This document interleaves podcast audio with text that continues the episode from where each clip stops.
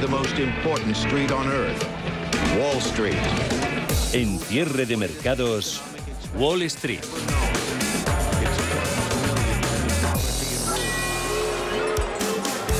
En renta variable, los inversores siguen buscando a los ganadores en un entorno inflacionista. Como resultado, en Estados Unidos se cargan de Dow Jones a expensas del Nasdaq. Un primer vistazo a los flujos de entrada y salida de dinero en lo poquito que llevamos de año arroja un déjà vu que vimos ya en enero del año pasado. Fortaleza en finanzas y energía, debilidad en tecnología Anoche, esa fuerte ola de ventas en crecimiento impulsada por el incremento de las rentabilidades en bonos que erosiona valoraciones en la tecnología. Aquí en Europa, DAX a las puertas de máximos históricos, eh, CAC francés desatado y en subida libre, será este año el de la renta variable europea por esa mayor presencia en estos lares de empresas cíclicas.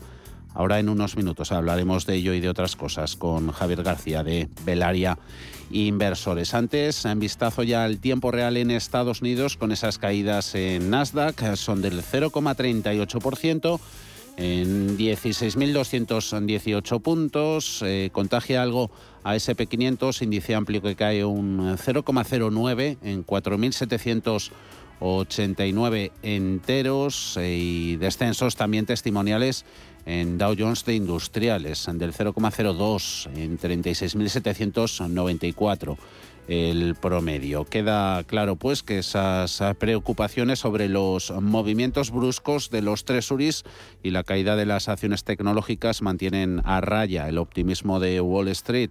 La clave de la jornada son hoy esas actas de la Reserva Federal. También se han publicado varios datos macro como los PMIs de servicios, también el compuesto de diciembre y la encuesta ADP de empleo del sector privado. Es el anticipo al informe de empleo de diciembre que conoceremos el viernes. Paul Mielgo, buenas tardes. ¿Qué tal? Muy buenas tardes, Javier. El sector privado en Estados Unidos crea en diciembre casi el doble de empleo de lo esperado 807.000 puestos de trabajo frente a los 375.000 que estimaba el consenso de analistas. El dato de la consultora ADP marca el mayor incremento desde mayo, pero indica que las cifras están todavía casi en 4 millones de empleo por debajo de los niveles prepandémicos. El viernes se va a publicar la referencia macro más importante de la semana, el informe de empleo del mismo mes para el que se espera la creación de 422.000 nuevas nóminas no agrícolas. También se acaba de publicar el ISM del sector eh, servicios eh, y el PMI a Market, que queda en 57,6, frente a una estimación muy parecida de 57,5 y frente al dato anterior mm, también del 57,5. El compuesto queda en 57 frente al 56,9 anterior. Los inversores aguardan ahora la publicación de las actas de la última reunión de la Fed, en la que se decidió acelerar el ritmo de la retirada de estímulos y señalar hasta tres subidas de tipos de interés para este año. Será a las 8 de la tarde hora española. Las acciones tecnológicas están acusando este posible endurecimiento de la política de la Fed tal y como se refleja en las subidas de los rendimientos de los bonos. Los inversores buscarán en las actas también más pistas sobre lo que pueda ocurrir con el gigantesco balance de la Fed, de casi 9 billones de dólares. Los pesos pesados de la tecnología como Alphabet, Microsoft, Meta Platforms, la antigua Facebook, Advanced Micro Device, Tesla y Nvidia están cayendo entre el 0,2 y el 1%. Las acciones de crecimiento, muy sensibles a los tipos de interés, siguen bajo presión por un reciente aumento de esos rendimientos de los eh, treasuries ante esa perspectiva de endurecimiento más agresivo de la política monetaria para frenar la inflación. Salesforce está cayendo más de un 3% después de que VS redujera su recomendación sobre las acciones a neutral desde comprar. Las petroleras y los bancos, sin embargo, siguen al alza. Destaca hoy la subida de Beyond Meat del 9% después de que Kentucky Fried Chicken de Jan Brands dijera que va a comenzar a vender pollo frito a base de plantas del fabricante de carne vegana en todo Estados Unidos por un tiempo limitado. Con todo, ayer, mientras el Dow Jones se anotaba 200 puntos hasta un nuevo récord, el Nasdaq sufría una caída del 1,3% ante esa subida de los treasuries. El rendimiento del bono americano a 10 años superaba incluso el 1,7% y desencadenaba las ventas en las acciones tecnológicas. Los estrategas de Wall Street esperan un 2022 convulso para este año. De media, prevén que el SP500 termine el año en los 5.050 puntos. Es decir, tan solo le otorgan un potencial de revalorización del 5% respecto al cierre de ayer. Citigroup ha sido el último en elevar su objetivo para el SP hasta los 5.100 puntos, un 6,4% más desde los niveles actuales. Según los analistas de Citi, los próximos resultados trimestrales y las perspectivas de las empresas para 2022 podrían proporcionar el colchón para el crecimiento, a pesar de la COVID-19 y los problemas en la cadena de suministro. Bono a 10 años, su rendimiento en tiempo real en el 1,65%, en mercado de divisas, relación euro-dólar, hoy a favor de la moneda única, se recupera de caídas frente al billete verde, 1,13. 41 precio del petróleo, el de referencia en Estados Unidos eh, sigue al alza 78,21 más 1, 6%. Entre los valores protagonistas, si está jugando en contra de Salesforce, esa recomendación de UBS pierde un 5,4%. A favor, capote que le echan desde Bank of America a Pfizer. Eh, la acción de la farmacéutica está subiendo un 2%, le eleva Bank of America precio objetivo desde los 59 dólares hasta los 70. Mejora también su recomendación a comprar desde neutral. ¿Estás buscando un broker para operar en el mercado americano? Ven ahora y descubre en ebroker.es toda nuestra gama de opciones y futuros americanos, con tiempo real gratuito en todos los productos de CME Group, garantías intradía y comisiones muy competitivas. ¿Te interesan los mercados financieros? Descubre el mercado líder mundial en futuros y opciones por tamaño y diversidad de producto en la nueva zona CME Group de ebroker.es. eBroker, el broker español especialista en derivados. Producto financiero que no es sencillo y puede ser difícil de comprender. Buscamos interpretación a todas estas claves de mercado. Saludamos a Javier García, director de Velaria Inversores. Javier, ¿cómo va todo? Feliz año. Feliz año, muchas gracias. Muy bien, comenzamos el año. Ha empezado bien, espero. Perfectamente, hemos empezado bien, sí. Y en los mercados también buen arranque de año. Eh, ¿Atisbas alguna señal de debilidad en ellos? Sí, bueno, eh, el año ha empezado bastante bien, la verdad, eh, pero ha, habido algunas diferencias, ¿no? Que ya hemos empezado a ver entre, por ejemplo, tecnología y otros sectores más, más cíclicos. Ayer veíamos al, al Nasdaq caer alrededor del 1,35 y vimos al IBEX subir un 0,5, ¿no? Lo cual suele ser raro, ¿no? Que, el IBEX eh, gane, aunque sea por un día, ¿no? Al, al, al índice más rentable de los últimos 10 años, vamos a decirlo así, ¿no? Eh, lo que puede traer la debilidad del mercado financiero es la subida de los tipos de interés que ya se prevé para este año, que se pongan más o menos alrededor del 0,75 y el 1% y para 2023 que bueno pues se esperan otras tres subidas con las que podemos estar en unos 75-2%. ¿no? Eh, eso lógicamente va a traer cambios y es posiblemente por esta razón por lo que estamos empezando a ver a corto plazo esto que ha pasado ayer entre el IBEX, que es un mm. sector, es un índice bancario, vamos a decirlo así, el Nasdaq, que es totalmente tecnológico. ¿no? Mm. Eh, una subida de los tipos de interés afecta a las empresas de growth y beneficia a las empresas value. ¿Por qué? Porque las empresas de growth financian su crecimiento básicamente con el beneficio que generan. Pero claro, hay que tener en cuenta que son empresas que tienen mucha deuda. ¿no? Entonces, al final, como tienen tanta deuda, si les suben los tipos de interés, van a tener que coger una parte de ese beneficio que antes utilizaban para su financiación y pues dedicarlo al pago de, intereses, ¿no? Eh, ¿cuál, ¿Qué es lo bueno que tienen las value? Pues que suelen ser empresas eh, muy estables, que los, los últimos años tienen un negocio, pues eso, relativamente consistente, eh, tienen una deuda totalmente controlada y cotizan a bastante mejor precio. Son empresas que crecen menos, pero cotizan a menos precio, ¿no? Entonces, al final, lo que creemos que va a pasar de cara estoy hablando 2022, 2023, 2024, es que las empresas value, si los tipos de interés terminan poniéndose alrededor del 1,75-2%, serán las que tengan una mayor proyección y den más dinero a los inversores. esa, esa carta de la política monetaria, Javier, justifica eh, jugarse el todo por el todo a favor de la, del sector cíclico de ese value. Nunca, nunca se debe jugar todo por el todo. La, la, bolsa, el que gana dinero siempre es el que sabe diversificar y el que no pasa nunca de blanco a negro, sino que se queda en el gris. Lógicamente, ante este cambio de paradigma, ante la subida de los tipos de interés, uno tiene que saber que tiene que rotar la cartera.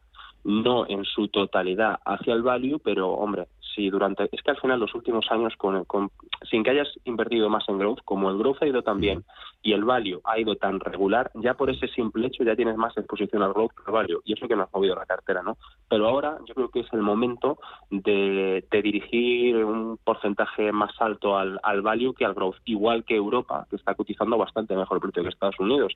A lo mejor es el turno de Europa los próximos 10 años. Por temas de valoración, lo normal es que Europa los próximos años lo haga mejor que, mm. Estados Unidos, ya que Europa, pues como sabemos, tiene bastante menos mm. tecnología de lo mm. que tiene Estados Unidos, que es lo que le ha hecho básicamente subir tanto al SP500. Claro, ahí tenemos al DAX alemán a las puertas de máximos históricos, CAC 40 totalmente desatado, el francés en, en subida libre. Comentabas esas expectativas de subidas de tipos de interés. Circula por ahí también la idea de que la Fed puede replantearse reducir balance.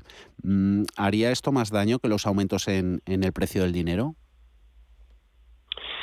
Seguramente sí. Al final, eh, la reducción del balance es algo que hay que hacer mm. obligatoriamente, porque la inflación se ha disparado. O sea, tenemos una inflación que no veíamos en 20 años. Es lógico que la Fed tenga que subir los. O sea, lo están haciendo por obligación, no porque la economía pueda permitirse el lujo de subir los tipos de interés.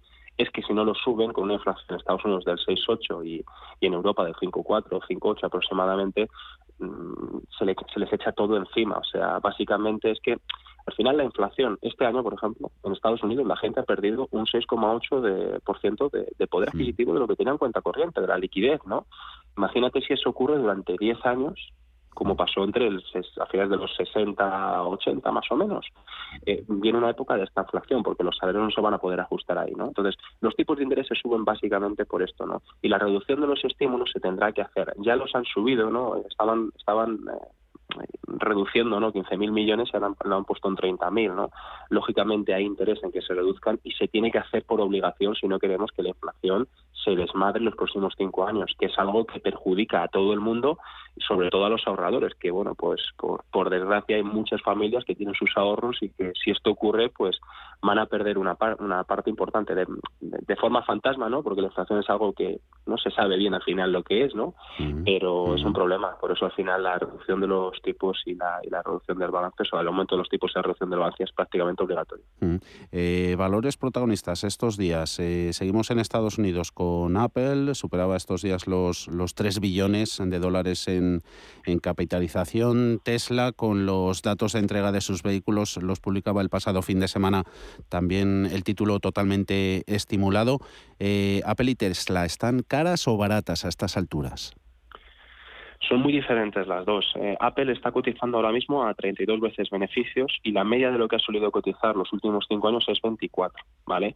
¿Qué pasa? Que Apple tiene ahora mismo en caja 60, 60 billones, lo cual está muy bien. Y es una máquina de generar cash flow. Este año van a generar 90, el año pasado hicieron 60 y pico y el próximo harán, pues a lo mejor hasta 100, ¿no? Entonces, creemos que Apple eh, no es una empresa que cotice barata, pero tampoco es una empresa que cotice extremadamente cara. Si mantiene el negocio como le ha estado llevando los últimos cinco años, es una empresa que perfectamente te puede dar los próximos 5 o 10 años un 4 o un 5% de rentabilidad anual.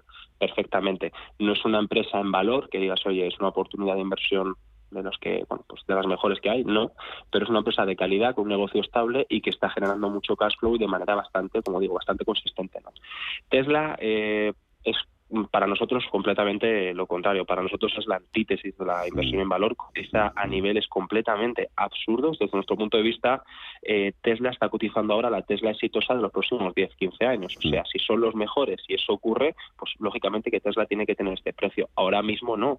Mm, Tesla te va a hacer este año 3.000 millones de beneficio neto y tiene un precio en bolsa de 1.2 trillones. O sea, vamos, para ser más claro, alguien que compre Tesla ahora está pagando 340 millones por una empresa que gana uno al año. Nadie en su sano juicio pagaría eso. ¿Qué pasa? Que Tesla sube mucho, está muy de moda, eh, es cierto que son pioneros e innovadores y ahora mismo no tienen competidor en lo que hacen, pero claro, eh, dentro de 10 años y se aparece un competidor, porque al final Tesla vende muchos menos coches de los que venden eh, pues cualquier cualquier automovilística, Renault, cualquiera que se te ocurra vende más que, que Tesla, ¿no? Entonces a nosotros no nos parece bien pagar 340 millones por una empresa que genera uno.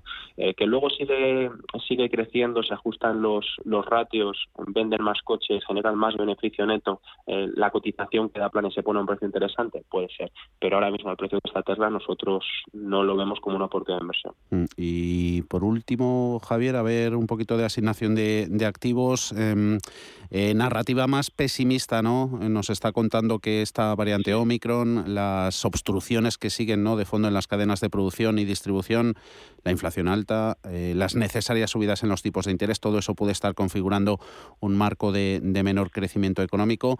La bolsa puede que no deje las rentabilidades de 2021, pero sigue siendo la fórmula más, más recomendada. Y en renta fija, eh, aquí sí que toca buscar un poquito más de, riesgo y oportunidades, tal vez en, en high yield. Sí.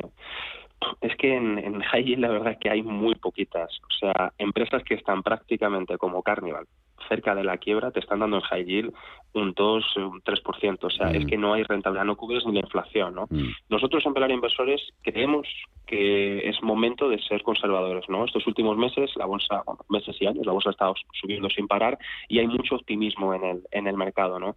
Eh, a los precios actuales, el SP500, eh, y no lo digo yo, lo dice la historia económica, en los próximos cinco años se estima una rentabilidad alrededor del 2-3% anualizado. ¿no? Eh, y ya digo, son datos, ¿no? en base a la evaluación que tenemos ahora. Nosotros lo único que tocamos en renta fija es renta fija flexible, que son tips, que son fondos que se ajustan a la inflación. Lógicamente, como estamos con la inflación que estamos, pues tener ese tipo de fondos es una alternativa a la liquidez perfecta, porque que no lo tienes en cuenta corriente perdiendo la inflación, sino que además se ajusta. Y oye, si la inflación es del 6% y este fondo te da un 6%, es una, es una rentabilidad muy buena, ¿no? Renta fija a corto plazo igual tenemos también. ¿Por qué? Porque creemos que es momento de guardar cierta liquidez en cartera para que si hay consolidaciones podamos tener dinero para invertir, ¿no? Materias primas, dentro de materias primas, tanto metales preciosos como agrícolas, que mantienen un negocio muy estable y con demanda constante los próximos años, ¿no? Pues al final lo que haces es dar estabilidad a la cartera, además de que cotizan extremadamente más baratos de lo que es la renta variable global, vamos a decirlo así, ¿no? Y luego dentro de renta variable que hay que estar, lógicamente, tiene que estar bien definida, bien definida y diversificada, ¿no? En Velar Inversores, por ejemplo, nosotros, mientras que el SP500, cuando te compras un ETF del SP500, te estás comprando un 30% de tecnología en cinco empresas, básicamente, nosotros, por ejemplo, en tecnología no llegamos al 17, 18%, ¿no? ¿Por qué? Porque hay que diversificar. Y más ahora que ya veíamos, como comentamos al principio, lo que ha pasado ayer, ¿no? El IBEX más cero y medio y Nasdaq menos 1,35. Como el Nasdaq ha estado subiendo tanto en los últimos años, lo normal es que haya bastantes vaivenes estos estos próximos meses y años y nosotros lo que queremos es estar un poquito fuera de fuera de ello. Entonces, básicamente, diversificación y tener una cartera sólida y cierta liquidez que te permita moverte cuando haya que hacerlo, porque habrá oportunidades durante 2022 y 2023. Y ahí sigue IBEX ganando un 0,21, Nasdaq perdiendo un un 0,6 y aquí lo contaremos, todas esas oportunidades y lo que vaya pasando en este, en este nuevo año. Javier García, director de Belaria Inversores, gracias como siempre, felices Reyes, un abrazo. Muchas gracias, felices Reyes, un abrazo.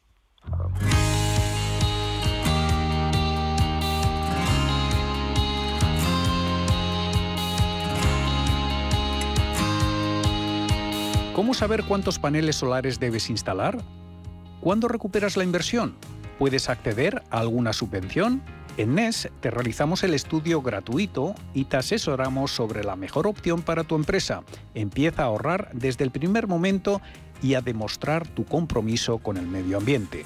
Busca más información en NES.es.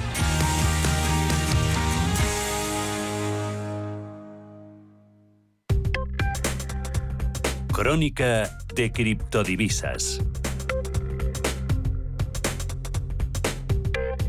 La mayoría de bancos de inversión se han mostrado reacios a Bitcoin y compañía, pero poco a poco esas resistencias han ido viniendo abajo con el paso de los meses. Uno de los más optimistas en Wall Street es Goldman Sachs eh, prevé que la subida, que la divisa digital pueda alcanzar los 100.000 dólares con esa subida durante los próximos cinco años, sobre todo si es capaz de comer terreno al oro como, como activo refugio. Toda una declaración de intenciones en un año en el que los criptoactivos no han registrado un buen arranque. Bitcoin cotizando lejos de la barrera más psicológica que otra cosa de los 50.000 dólares. Está en estos momentos en 46.637, ganando un 0,7.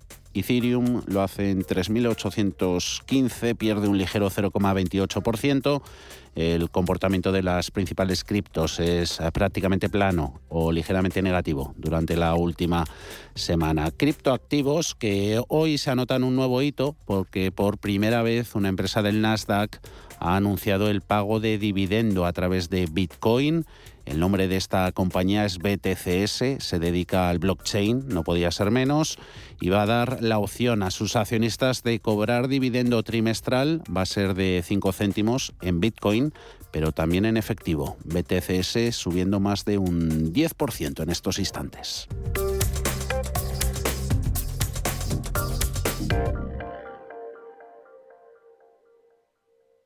Si mantienes la cabeza en su sitio, cuando a tu alrededor todos la pierden, si crees en ti mismo cuando otros dudan, el mundo del trading es tuyo. Trading 24 horas, un sinfín de oportunidades. Cuando ves la oportunidad, IG. Todas las operaciones conllevan riesgo. 76% de las cuentas de inversores minoristas pierden dinero en la negociación de CFD con este proveedor. Debe considerar si comprende el funcionamiento de los CFD y si puede permitirse asumir un riesgo elevado de perder su dinero. ¿Le gusta el queso? ¿Y cuidarse? Entonces, disfrute con quesos Lodin, galardonados en premios internacionales como los World Cheese Awards y reconocidos por la Fundación Española del Corazón. Quesos de sabor extraordinario y con menos grasa saturada, cremosos, curados, añejos, todo un placer para el paladar a la vez que se cuida. Consulte su web www.lodin.net. Queso Lodin, el doble de bueno. ¿Sabes que el mejor chocolate del mundo ahora se encuentra en España? Pacari, la marca de chocolate bio más galardonada del mundo, te trae los sabores más increíbles. Chocolate con fruta de la pasión, sal de Cuzco y Nibs, rosa andina y yerba luisa, entre otros. Chocolates producidos con cacao fino de aroma ecuatoriano. Una experiencia de sabor y texturas que hace que tus sentidos entren en otra dimensión. Encuéntranos en el corte inglés. Cierre de mercados. Javier García Viviani. Martin Kasaks es el gobernador del Banco Central de Letonia, hoy protagonista por sus palabras. Dice que el Banco Central Europeo está listo para subir los tipos de interés y recortar los estímulos si es necesario, que pasará a la acción si las previsiones de inflación pican para arriba y sentencia Kazakhs que a inicios de 2023 es el posible escenario en el tiempo para ver ese endurecimiento monetario. Todo esto se está notando en las emisiones de deuda, que el BCE compre menos, se nota. Hoy Italia ha subastado bonos a 30 años, ha emitido 7.000 millones, ha recibido demanda por 55.000 pero esto ha sido dos tercios menos que en una emisión parecida realizada en Italia también en octubre de 2020. Eso muestra que la demanda de deuda se ha desvanecido en comparación con el apogeo de la pandemia. España, por cierto, dará a conocer a los inversores su estrategia de financiación para este 2022 el próximo 10 de enero. Las malas lenguas dicen que el Eurobanco hablará consigo mismo. Índices en Europa donde IBEX 35, veremos si hoy consigue mm, un poco consolidar y cerrar por fin por encima de los 8.800 puntos, 8.815, se anota un 0,22%, ganancias de nuevo en bolsa francesa, la que saca más la cabeza por arriba, más 0,9 para el CAC, 7.382, DAX de nuevo en zona de máximos, 16.256 más 0,64 tenemos a Eurostox con subidas del 0,59 hasta los 4.393. Vemos mercado español por dentro. Grupo ACS patrocina este espacio. Dentro del IBEX eh, destacan los avances de valores sobre todo vinculados a materias primas, a recursos básicos como acereras, ArcelorMittal, gana a estas horas un 2,31, Acerinox un 1,7, Repsol un 2,5% hasta los 11 euros con 17 céntimos. La petrolera, después de que ayer los países de la OPE Plus acordasen elevar la producción en 400.000 barriles diarios adicionales el próximo mes de febrero. El mejor sector en el arranque del año está dando continuidad a sus subidas. Hablamos de las turísticas IAG, que tuvo una pequeña recogida de beneficios en los primeros minutos de negociación, está retomando los avances, sube IAG un 1,9% hasta el euro con 93, Amadeus un 2,7, 63 con 54, AENA anotándose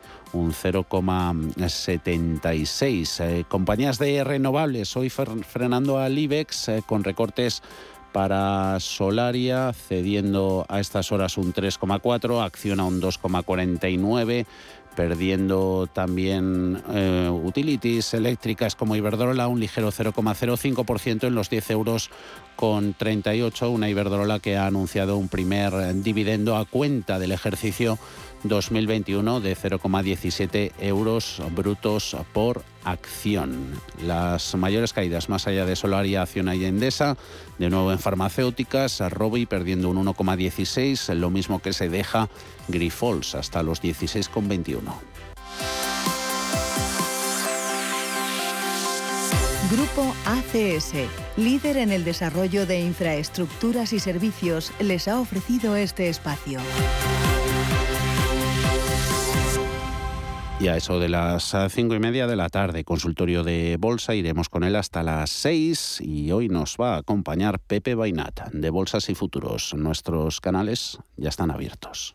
91 533 18 51 o 609 22 47 16 para las notas de voz y WhatsApp. El suelo se mueve bajo nuestros pies y parece que no hay otra salida. De lunes a jueves, consultorio de bolsa y fondos de inversión en cierre de mercados. Con Javier García Viviani, Radio Intereconomía.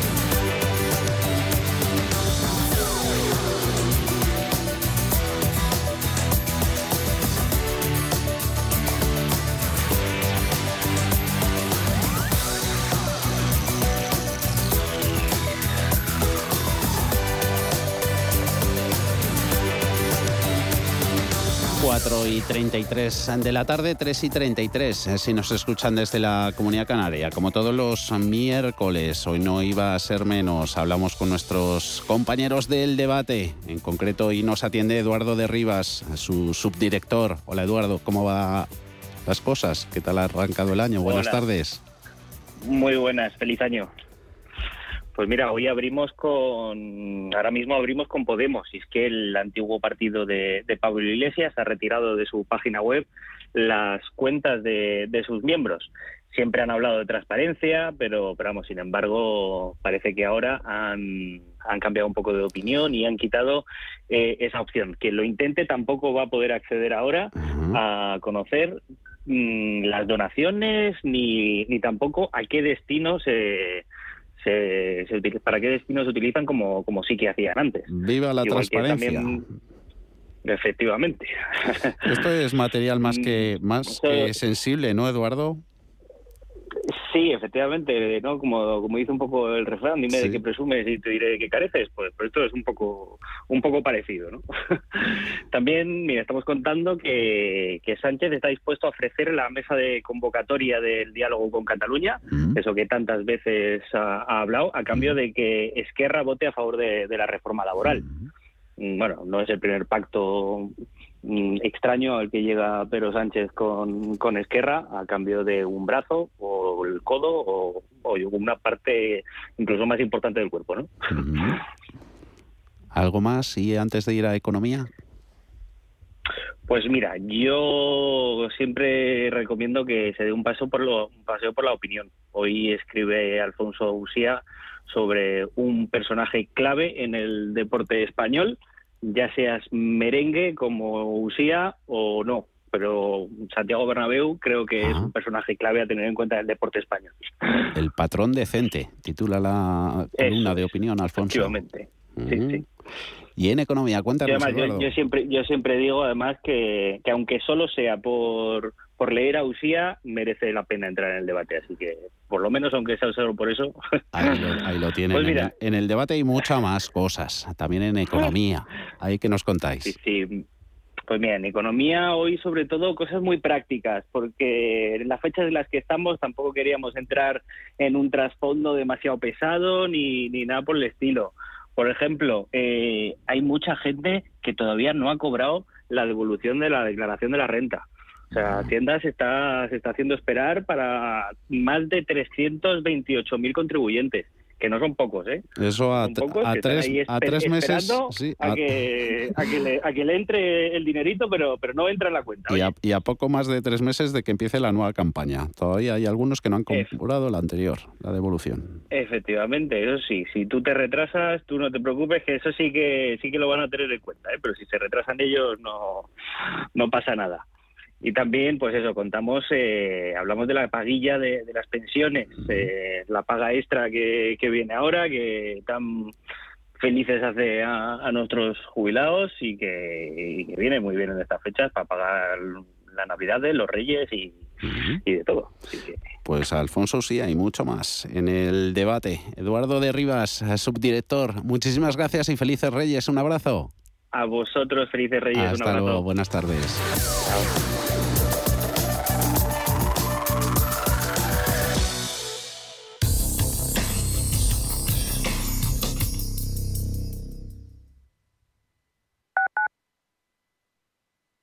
¿Sabías que diariamente estamos expuestos a agentes oxidantes responsables de nuestro envejecimiento? Sirtuvid, de Laboratorio Sanroch, es un complemento alimenticio a base de los más potentes antioxidantes conocidos. Contiene coenzima Q10, resveratrol, ácido alfa-lipoico y vitaminas A, C y E que ayudan a protegernos del envejecimiento celular, contribuyendo a la protección de las células frente al daño oxidativo. Sirtuvid, de Laboratorio Sanroch, porque tú Tú eres lo primero. Somos aquello que siempre quisiste ser. Creamos aquello que siempre quisiste tener. Las reglas del juego han cambiado. Somos traders. Operamos. Black Bear Broker. El broker de los traders.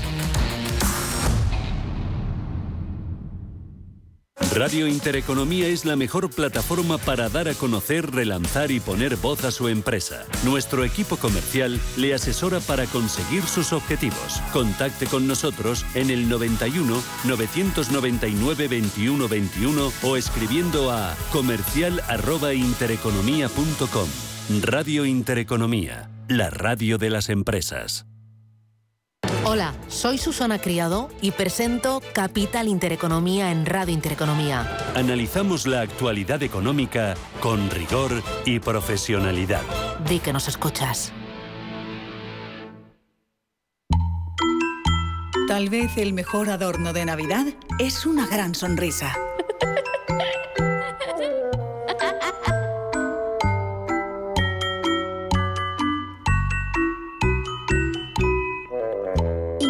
economía. Felices fiestas.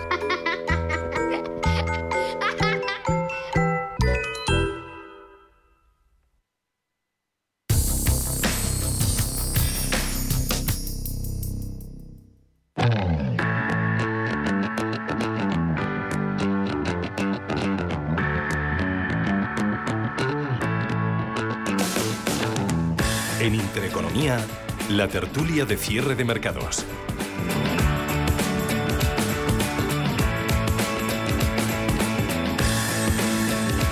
Hasta las 5 de la tarde. Vamos a estar hablando un ratito con nuestros dos invitados en esta tertulia de este miércoles, en víspera de Reyes, a ver cómo están pasando la tarde. José Ignacio Gutiérrez, muy buenas tardes y feliz año. ¿Cómo va todo? Muy buenas tardes y feliz año para todos.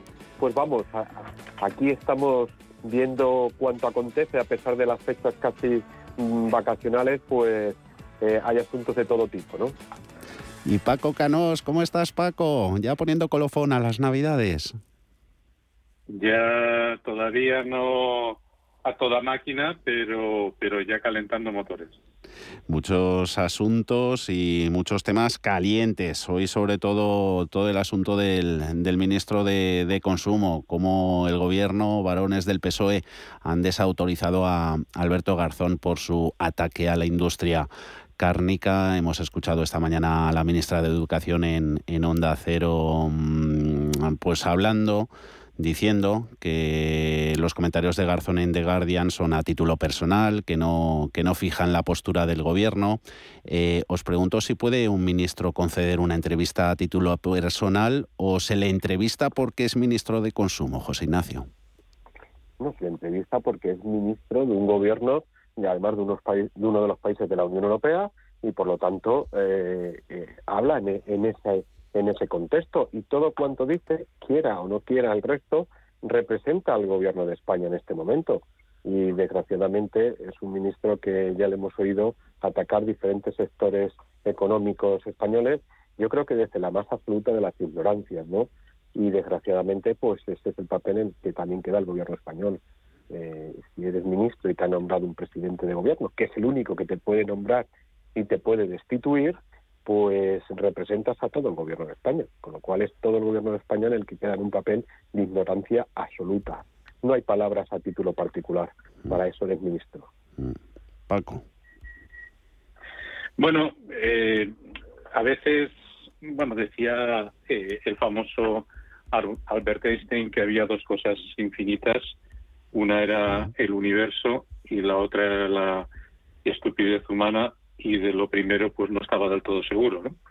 Entonces, eh, yo creo que siempre tenemos capacidad de mejora en ese aspecto. Me refiero a, ser capaces de meter una y otra vez la pata, sobre todo porque incluso aunque uno asuma la, buena intención, eh, la manera de expresarlo y, y lo que eso implica pues denota que no se ha pensado muy bien lo que se ha dicho o, en general que no se piensa, ¿no? ¿Por qué? Porque si tú mm, eh, quieres, eh, eh, bueno, pues favorecer a uno, no tienes por qué ir en contra de otro, sobre todo porque te estás pegando un, tiro en tu propio pie. Me explico. Si tú estás diciendo que las granjas que mm, se producen en la España vaciada, que se llenan de miles de eh, pues, cerdos o de lo que sea, etcétera, etcétera, etcétera, y después eso eh, se exporta carne en mal estado o que han sido tratados de una manera nociva, yo lo primero que me pregunto es, ¿esas granjas son ilegales? Porque entiendo que habrán tenido los controles y superar, superar estándares de control, ¿no? Estándares de calidad lo que lo que lo que corresponda en ley. Mm. ¿Y eso qué quiere decir? Que en España se incumple la ley, que el gobierno no es capaz de controlar las inspecciones, que en España eh, se produce carne eh, que es nociva. Eh, ¿Qué quiere decir?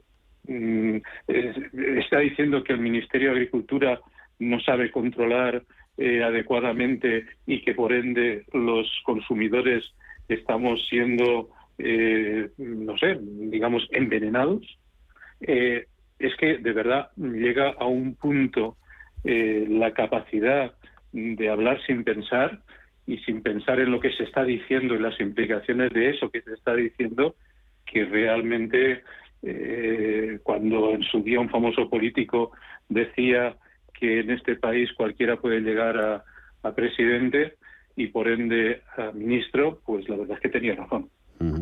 Eh, daño reputacional con estas declaraciones, marca España, ¿puede quedar en entredicho, en peligro, José Ignacio? Hombre, claro, es que, vamos a ver, eh, dentro de los datos que, de exportación que España eh, afortunadamente hemos, estamos teniendo un año bastante eh, positivo, superando más de un 7% las exportaciones del año 2019. un 16% de todas las exportaciones es el sector alimentación. Y el principal destino de todas estas exportaciones son los países europeos. España, eh, una de sus marcas de calidad es todo el sector eh, alimentación, entre ellos eh, el, sector cárnico, ¿no?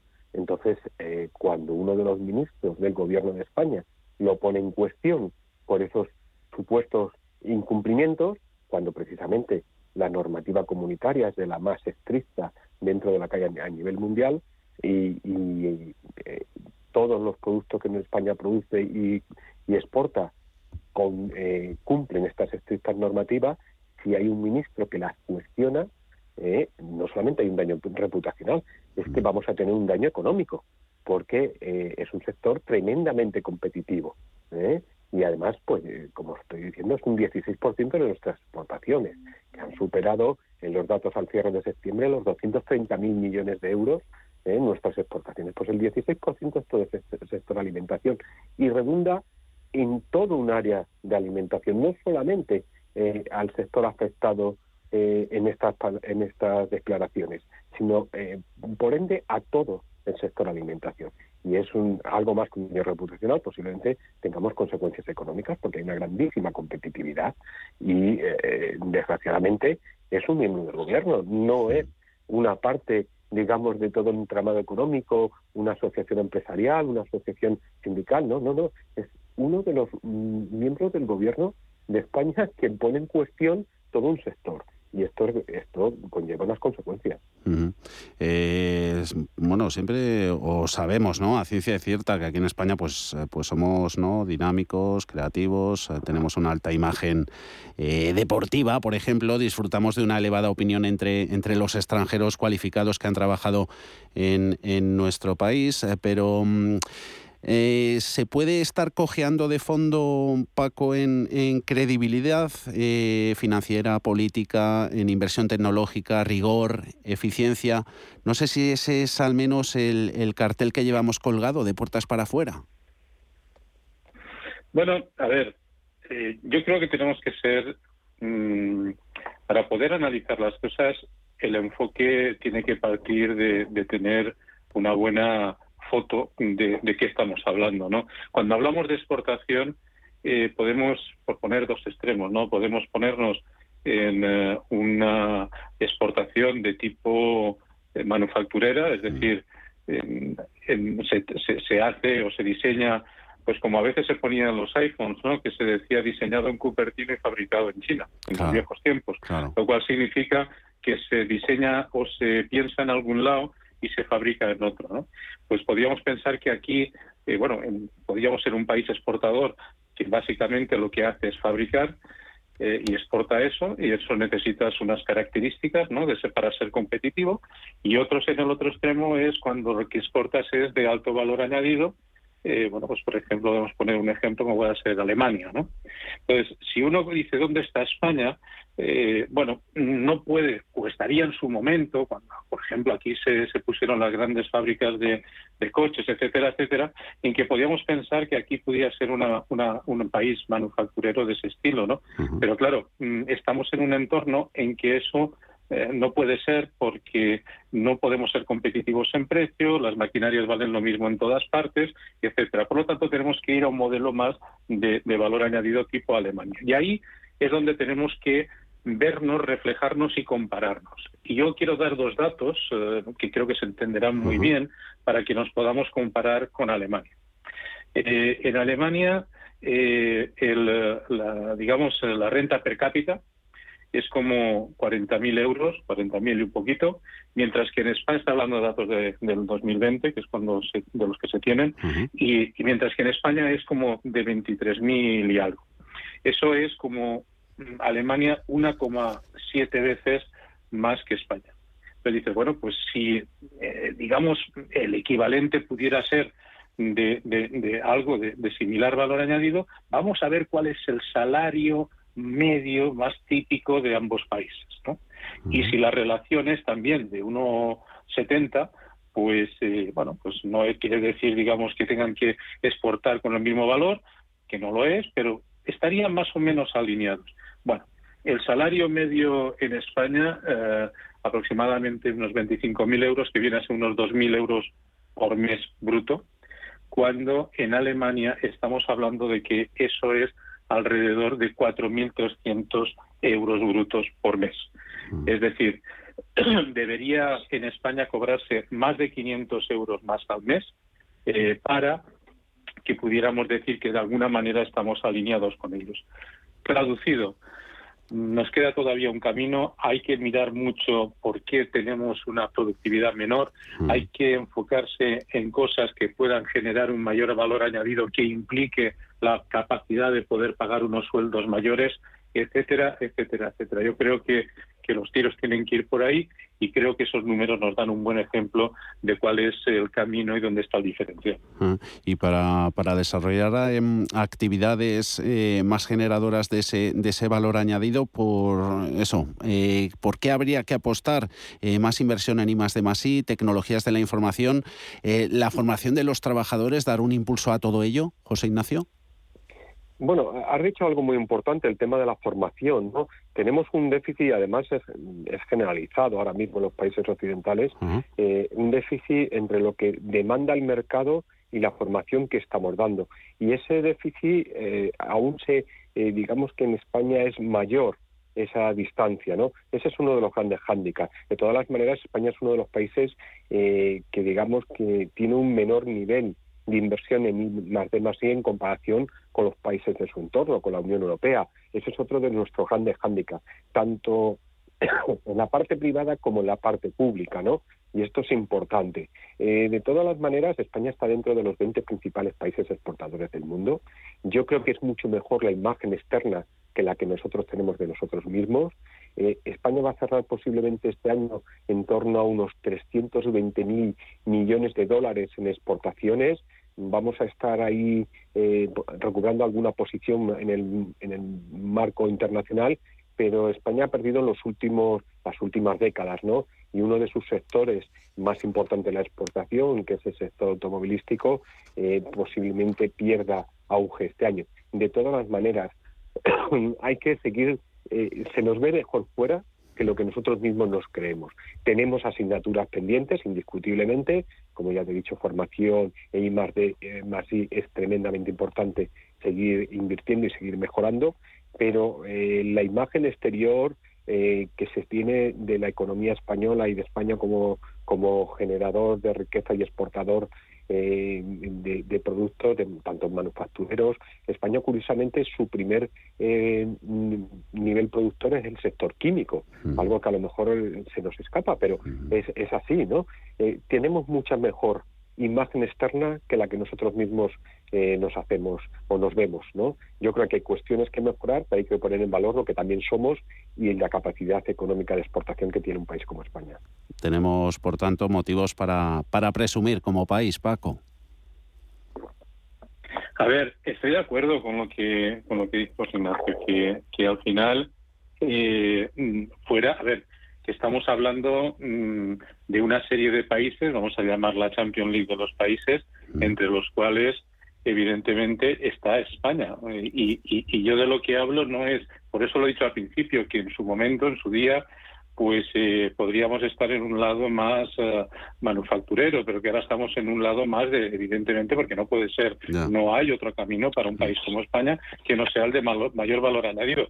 El tema es si estamos en la Champions, yo me quiero comparar con los mejores de la Champions y ver qué puede hacer dentro de nuestras capacidades para igualar o incluso superar a, quien represente el estándar de, excelencia. Y eso debería ser nuestro objetivo.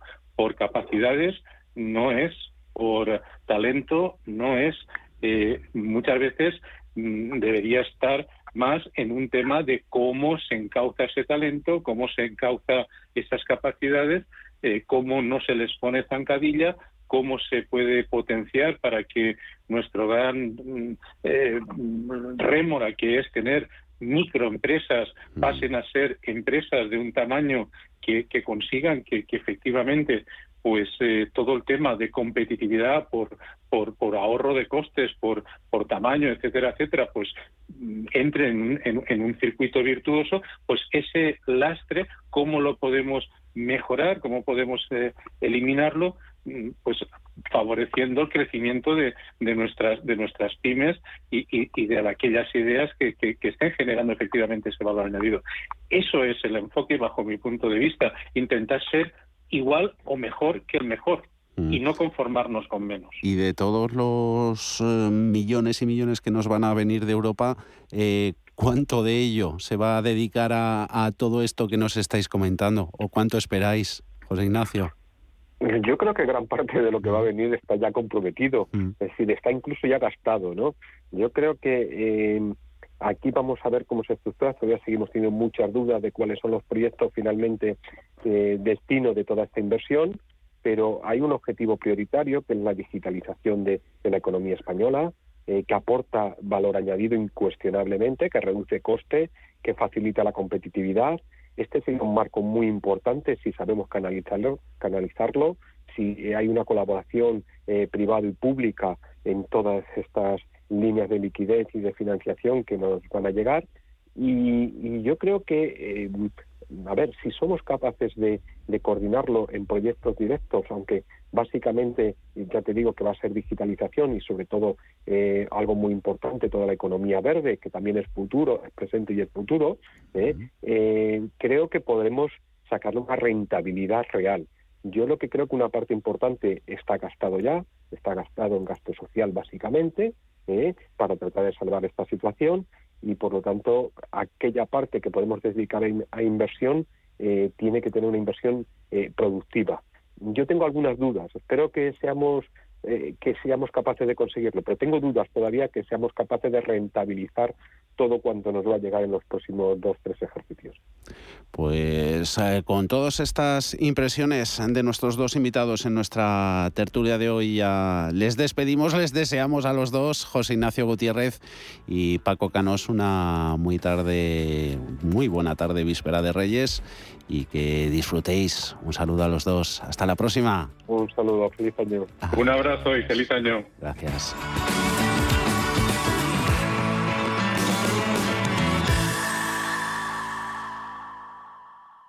Como gestora líder mundial, Janus Henderson ofrece un alcance global combinado con las soluciones a medida que se esperan de un socio local. A través del conocimiento compartido con nuestros clientes, les conectamos con las ideas de nuestros expertos para que puedan tomar las mejores decisiones de inversión. Janus Henderson, Invested in Connecting. Capital en riesgo. Más información en janushenderson.com.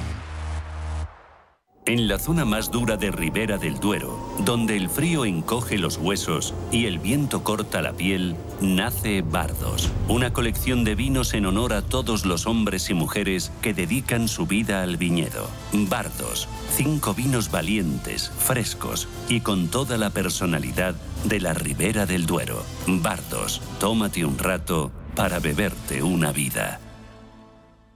Si caminas solo, irás más rápido. Si caminas acompañado, llegarás más lejos. Luna Sevilla es su asesor patrimonial de referencia. Prestando nuestros servicios como agentes de Caser Asesores Financieros, somos una empresa con amplia experiencia profesional y una clara apuesta por la formación de calidad, la información transparente y objetiva y por el asesoramiento financiero personalizado y continuado. Si desea más información, visite lunasevilla.es o llámenos al 91 762 3442.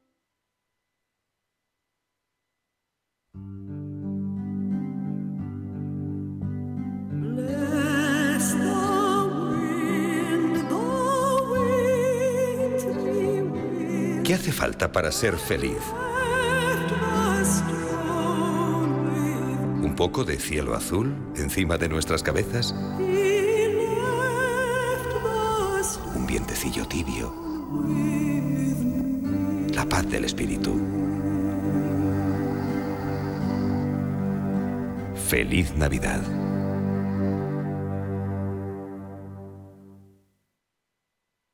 Sintonizan Radio Intereconomía.